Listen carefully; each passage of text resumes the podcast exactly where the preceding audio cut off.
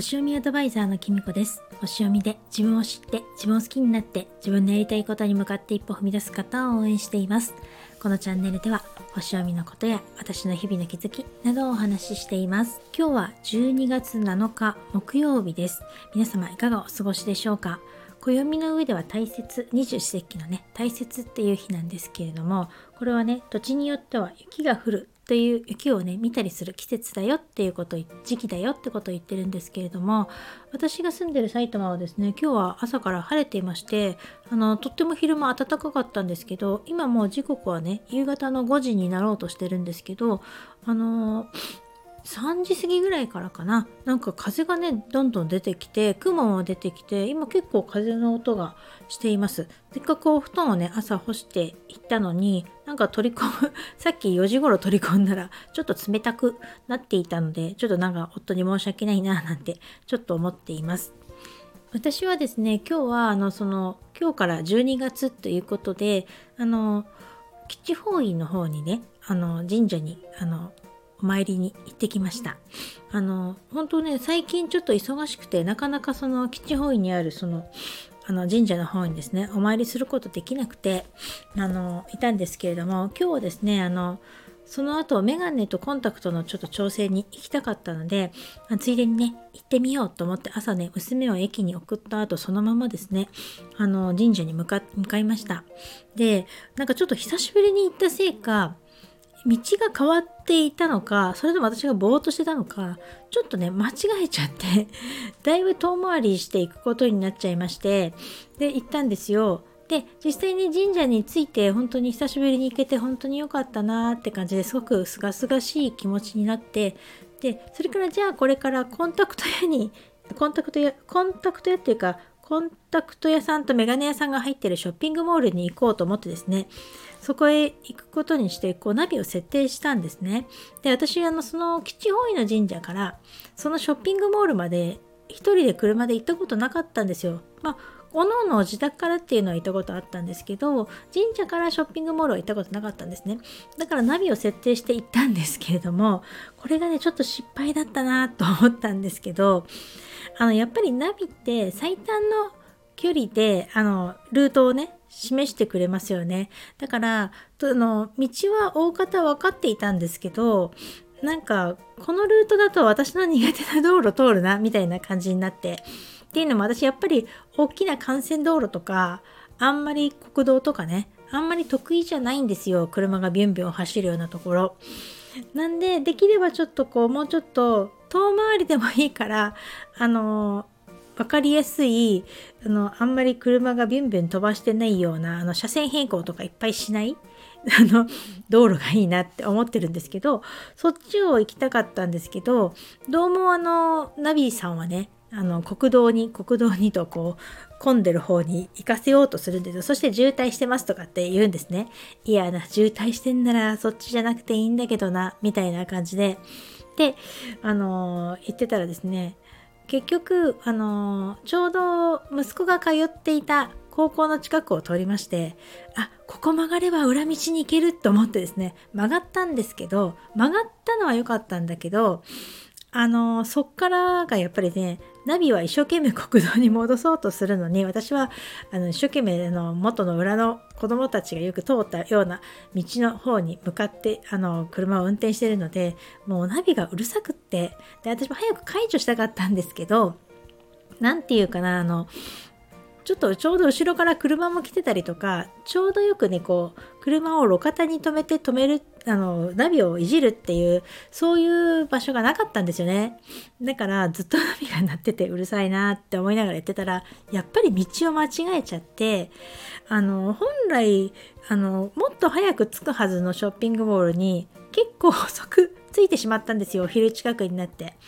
いやー失敗したと思ったんですけどそのちょっとね遠回りして迷ったおかげで後でインスタにあげようと思うんですけどあの見たことないパン屋さんに出会いまして わっと思ってあの私やっぱりパンとか好きなのでもうちょっとお腹もね空いてきていたのであのちょっとナビも止めたかったんでそのパン屋さんに入って駐車場で 止めてそれからのパン買ってですねその時ちょうどあのもう食べちゃったんですけどあんバターサンドがあってそれとあのお隣がコーヒー屋さんでそれがねすごいやっぱりいい感じでこの道通りにあったんだなみたいな感じで。でこのコーヒーとパン買ってですね食パンと買ってあのちょっと駐車場であんバターサンドとコーヒーを飲んでたんですよ。でそれで結局ショッピングモールに行ったんですけどまあそれが結局後々正解だったっていうか良かったなって思ったんですよね。あのそのショッピングモールで結局コンタクトの調整とあのメガネを、ね、新しくするっていうこととか同時にやったんですけどこれがなかなかですねまあお年頃だけに あの遠くがよく見えないけど手元もよく見えないみたいななんか感じになってもともと私ものすごくドキンガンでかなりの強い乱視が入ってるんですね両目に。その上にこうちょっと老眼が入ってきてるっていうねちょっと複雑な感じになっててこうメガネだけでも矯正しきれないしコンタクトだけでももはや矯正できないみたいなどっちも両方使わなきゃいけないっていうような感じになっててだけどあのまあできればあの私表に外に出る時はですねなるべくコンタクトしてたいなってちょっとやっぱりねメガネって煩わしいので車を運転するとかもそうですし普段あの外を歩いてもまだねマスクとかしたら曇っちゃうしなんでコンタクトしたいと思ってコンタクトの結局いろいろコンタクト屋さんと相談して遠近療養を試してみるってことになったんですけどやっぱり乱視があるので矯正しきるのここが限界ですって言われてその後メガネ屋さんに行って メガネでもう今度はコンタクトを外して裸眼で使うメガネっていうのが欲しかったんですね。っていうのもやっぱり夜ですね娘があのバイトが終わっただの学校が終わっただの迎えに来てほしいっていう時車を急に出したりすることがあってそれがやっぱり家が明るいのに外は真っ暗で私の住んでる埼玉で結構田舎の方なので真っ暗なんですよ。だからこうそのコントラストにまず慣れないしもうメガネの度数が合ってないので本当にね怖いんですよ。あの車運転するのそんな10分足らずなんですけどでやっぱりね事故ったこともあるので やっぱり不安でそれで作り直したんですけどそれもね今回あのいろいろ相談した結果遠近療養を試すことにしたんですよ。でも即日もらえるメガネ屋さんなんですけど私今まで即日でもらったことなくてやっぱり特注で あのレンズ作ってもらうって形で1週間ほどお時間くださいってことになって帰ってきました。やっぱりなんかこう年を取るとそういうお金がかかりますよね。遠近療養だとプラスいくらですとかって言われてわーって思ってブルーカットをしますあのしますか？みたいなこととかいろいろ言われたんですけど私結局パソコンにあのブルーライトをカットするシートをかけているので最初いるって言ったんだけどやっぱりいらないですって言ってあのレンズ薄くできますって言ってたのに結局あのメガネ屋さんの方からまあすいませんこのレンズはできませんって言われたりとかしてああって思ったんですけどなんかこうまあ自分がねもっと目を大切にしてればよかったんですけどどうしても仕事柄パソコンとか一日中見てることも多いし私もう子供の頃から漫画とか本とかも大好きだしやっぱりスマホも手手放せないしなんか本当にこの目に関しては本当にお金がかかるなっていうのをしみじみ感じました。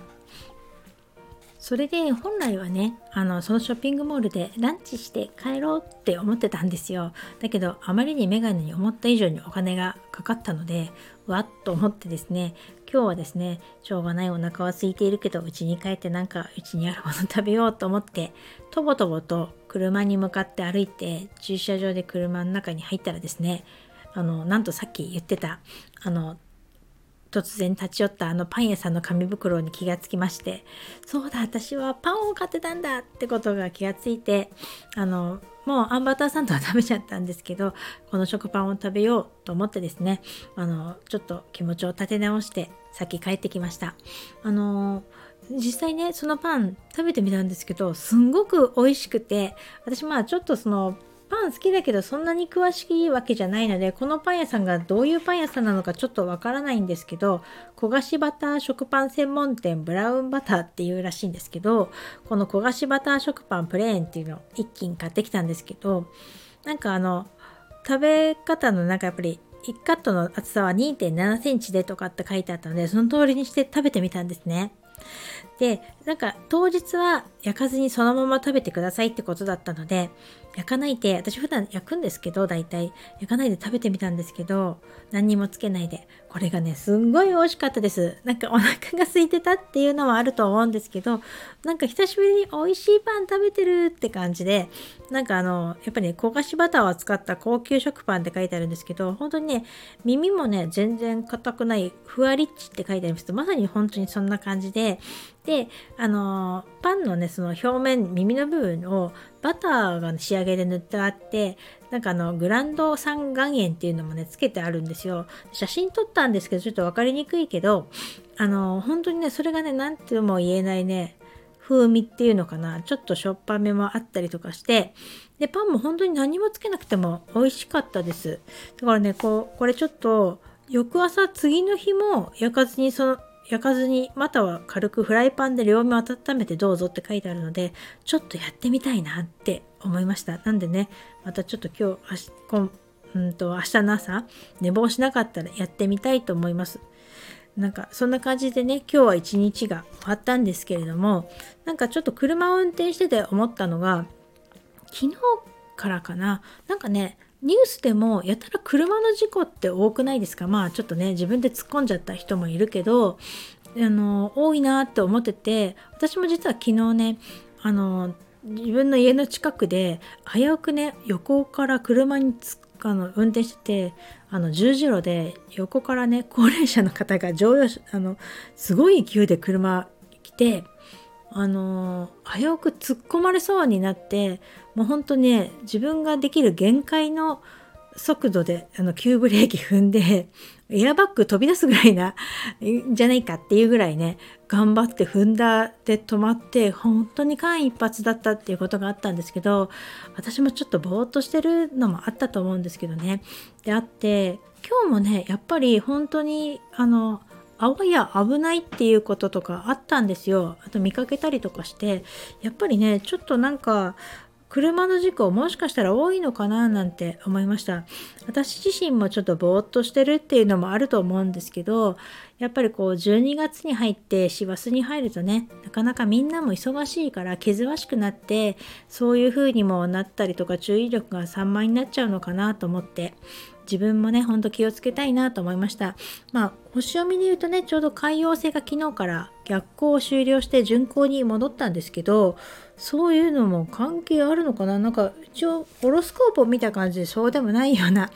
感じがするんですけれどもあのまあ星はともかくとしてなんかねこれから12月忙しくなるとは思いますけれどもあの運転する時は気をつけたいなと思います。私も新しいね遠近療養に慣れてあのどれくらい楽になるかちょっと楽しみです。それでは今日はこの辺で最後までお聴きいただきありがとうございました。またお会いしましょう。きみこでした。